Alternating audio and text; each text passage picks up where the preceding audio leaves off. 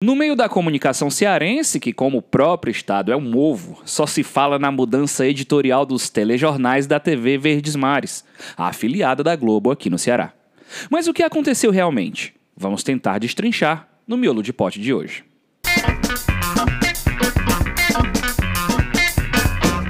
O jornalismo sempre teve a premissa de isenção, imparcialidade. E isto acabou dando ares de afetação aos jornalistas, não é à toa que apresentadores vestem ternos bem cortados, e a linguagem sempre foi bastante formal. Tudo isso para passar compromisso e seriedade aos telespectadores. Mas com o tempo, essa necessidade foi ficando cada vez menor e a informalidade na linguagem foi ficando mais e mais presente.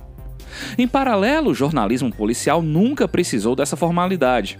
Pelo contrário, quanto mais visceral, mais povão, melhor. A nível nacional, Aqui Agora foi o maior nome desse tipo de programa. No Ceará, o pioneiro foi o Barra Pesada da TV Jangadeiro. Ironicamente, ele é o mais brando dos policialescos hoje.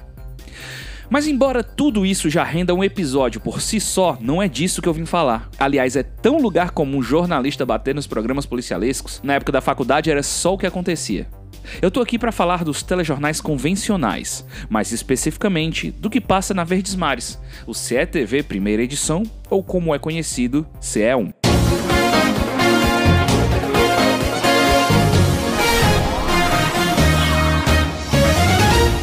Conhecido pelos mais antigos como Jornal do Meio-Dia, e eu confesso demorei para me acostumar a chamar de CETV, o jornal tem hoje uma hora de duração e é apresentado por Luiz Esteves. Sim, é um jornal de uma hora apresentado por uma pessoa.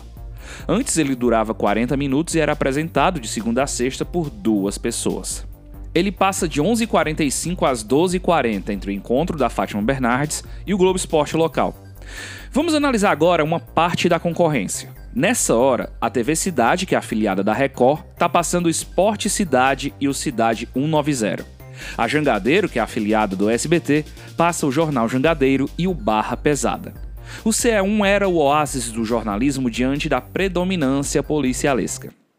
Era. A TV Verdes Mares passou por grandes mudanças em seu jornalismo em abril de 2019. Marcos Gomide saiu da direção e entrou em seu lugar Gustavo Bortoli, vindo da afiliada da Globo no Mato Grosso. Eu não assisti à TV Centro-América, mas eu e todos os telespectadores do jornal percebemos as mudanças que vieram dois meses depois. O presidente da Sociedade Ambiental, Márcio Souza, informou que entre esses animais apreendidos estavam galos de Campina, golinhas, filhotes de periquito. Do...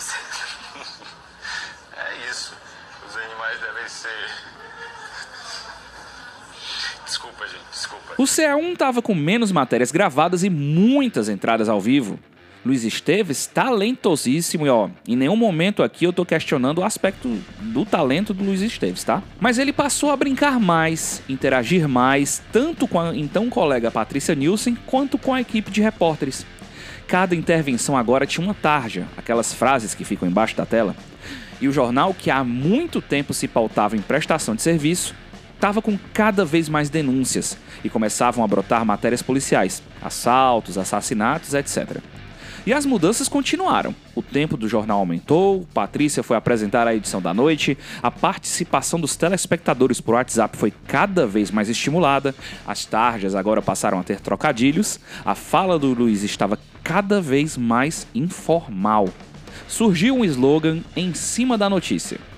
E aí, quando se deu fé, o CE1 não diferia em nada dos concorrentes policialescos. Emerson Maranhão, do jornal O Povo, escreveu um texto comentando essa mudança de linha editorial.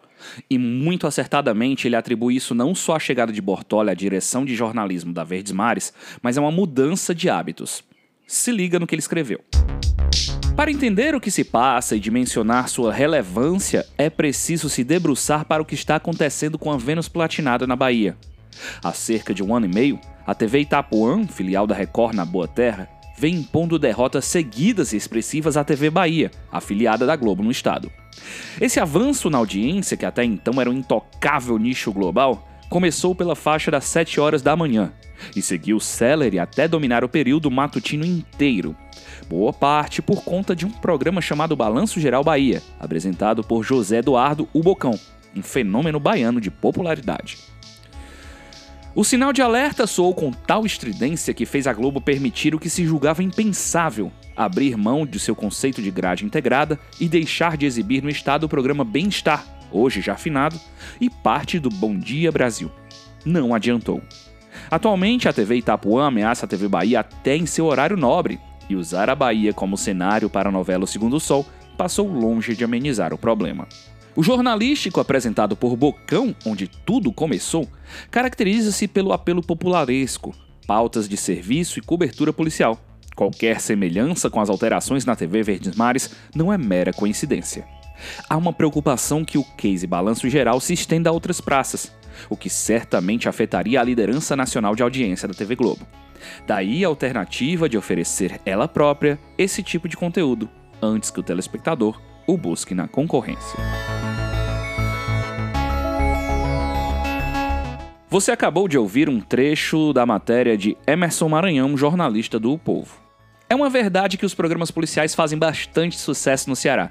Se não temos divulgados de maneira oficial os números do Ibope, o fato de vários ex-apresentadores deste tipo de programa terem seguido com sucesso para a carreira política demonstra bastante isso. Ao mesmo tempo, a Globo só é a Globo por ter um certo padrão de qualidade, replicado em suas afiliadas Brasil afora. Com o afrouxamento desse padrão, as iniciativas do CE1 são cada vez mais comuns e até incentivadas. Mas também não conseguimos mensurar se as mudanças fizeram efeito na audiência, pois, como eu disse, os números do Ibope não são divulgados publicamente. Mas eu posso dizer pela minha mãe que não perde um CE1 e até contrai o hábito de almoçar vendo televisão, coisa que ela detestava.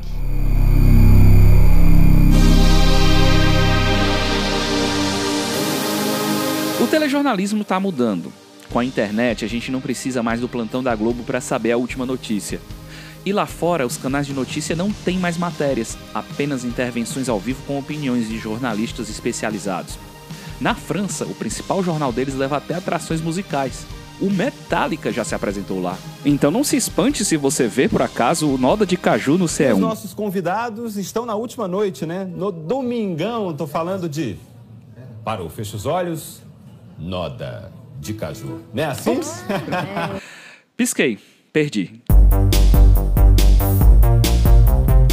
Então é isso, meu povo. Uma outra novidade que eu gostaria de anunciar é que sim, agora o Miolo de Pote também é um podcast. É, essa mudança ela foi analisada junto com a participação de muitos de vocês e eu inclusive agradeço aqui uh, o apoio que vocês me deram e o apoio que vocês vêm me dando aí né, em todas essas edições. Mas não se preocupem, é, eu vou buscar sempre que possível fazer também uma versão em vídeo, de, obviamente com outros temas, e aí eles vão estar disponibilizados em nossos canais. Estamos no Facebook, o Miolo de Pod, também no Instagram, arroba o Miolo de Pod, e estamos no YouTube, Miolo de Pod.